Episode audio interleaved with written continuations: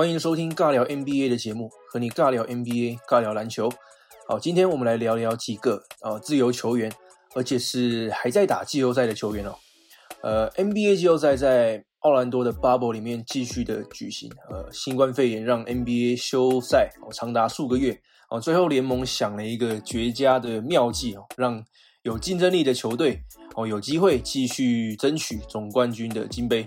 那目前季后赛已经打到第二轮了哦，代表剩余的球队大概就剩下八支左右，分别是呃西区湖人、快艇、呃金块、火箭、雷霆。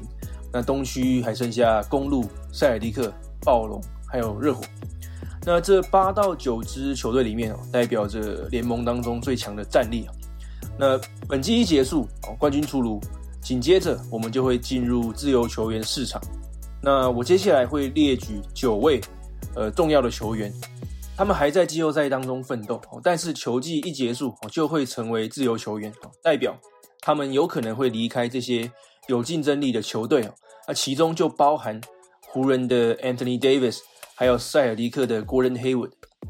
那首先我先来个题外话哦，最近我有在呃 PTT 的 NBA 版上 po 文，那有人推文就问了，哎，你就是那个尬聊 NBA 的 Bradley 吗？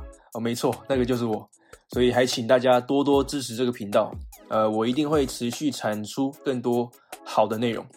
好，那回到主题哦，本季重要的自由球员。那首先第一个哦，就是要谈到湖人队的 Anthony Davis 哦。关于 Davis 即将成为自由球员的新闻不多啊，也许是因为大多数的人都预期 Davis 会和湖人续约哦啊，毕竟他终于找到了一支可以赢球的球队嘛。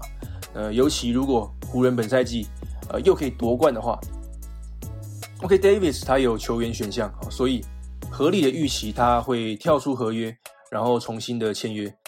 但是万一如果他真的离开的话，呃，虽然我认为机会不大了，这个决定绝对会影响整个 NBA 的势力版图。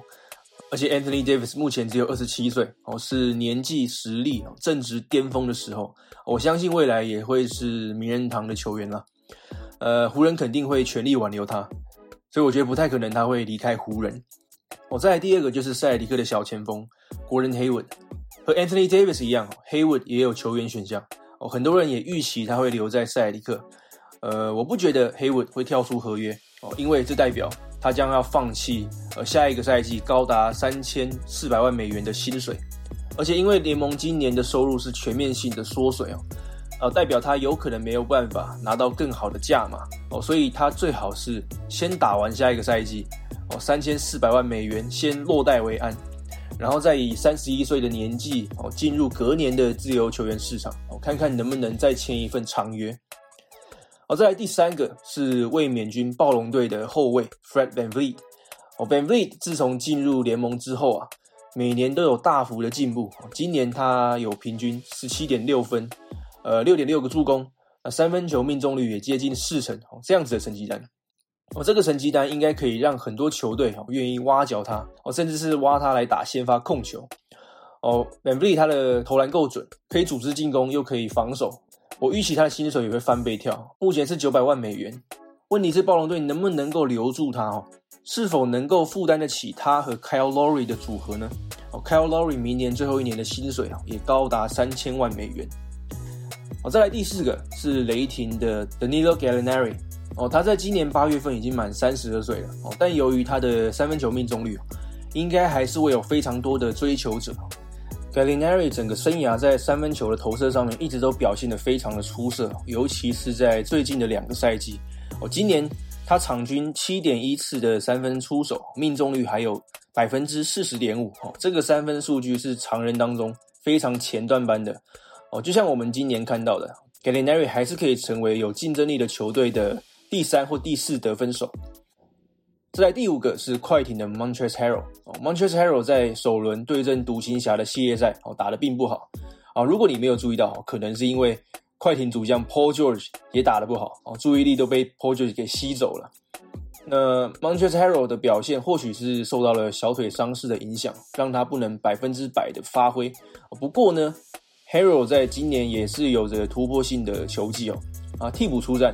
平均每场也能够得到十八点六分、七点一个篮板哦，这个成绩可以让他在自由球员市场有很好的筹码哦。那他目前也只有二十六岁，应该可以获得很不错的长期合约。我在第六个是金块的 Paul Millsap，Millsap 已经不是当年老鹰队的全明星球员了哦。二月份的时候他就已经满三十六岁了，但他依然是非常好的集战力哈。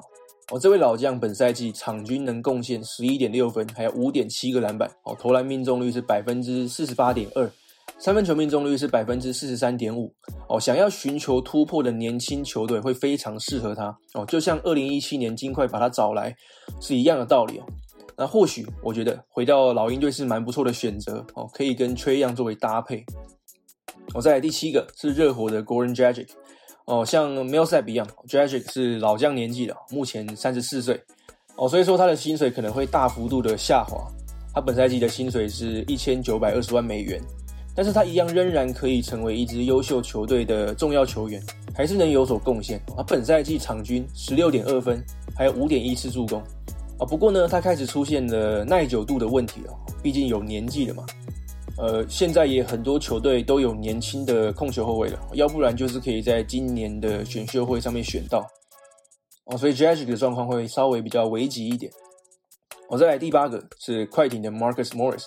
哦，去年夏天。Morris 进入了自由球员市场，还换了他的经纪人。呃，在本赛季，他辗转从尼克队转队到快艇。那本季结束之后，他又有机会再次进入自由球员市场了。Morris 的数据随着他来到快艇之后有所下降哦，而且还被冠上这个打球脏的名号哦。但是他在尼克的时候还是能场均贡献十九点六分，还有五点四个篮板，就是说他实力还是摆在那里。哦，问题是，他现在已经三十一岁了嘛。他能不能在签了一年短约之后，再度拿到一份长约呢？哦，我们还得要看下去。哦，最后第九个可是金块的 Jeremy Grant。Jeremy Grant 算是一个被低估的球员哦。不过我预期开始有更多人注意到他了，因为他防守端的全面性，那进攻端也渐渐的被开发出来了。哦，他的机动性让他几乎可以防守所有的位置哦，可以压迫防守，造成对手的失误，可以在篮筐附近 finish。那也可以命中三分球。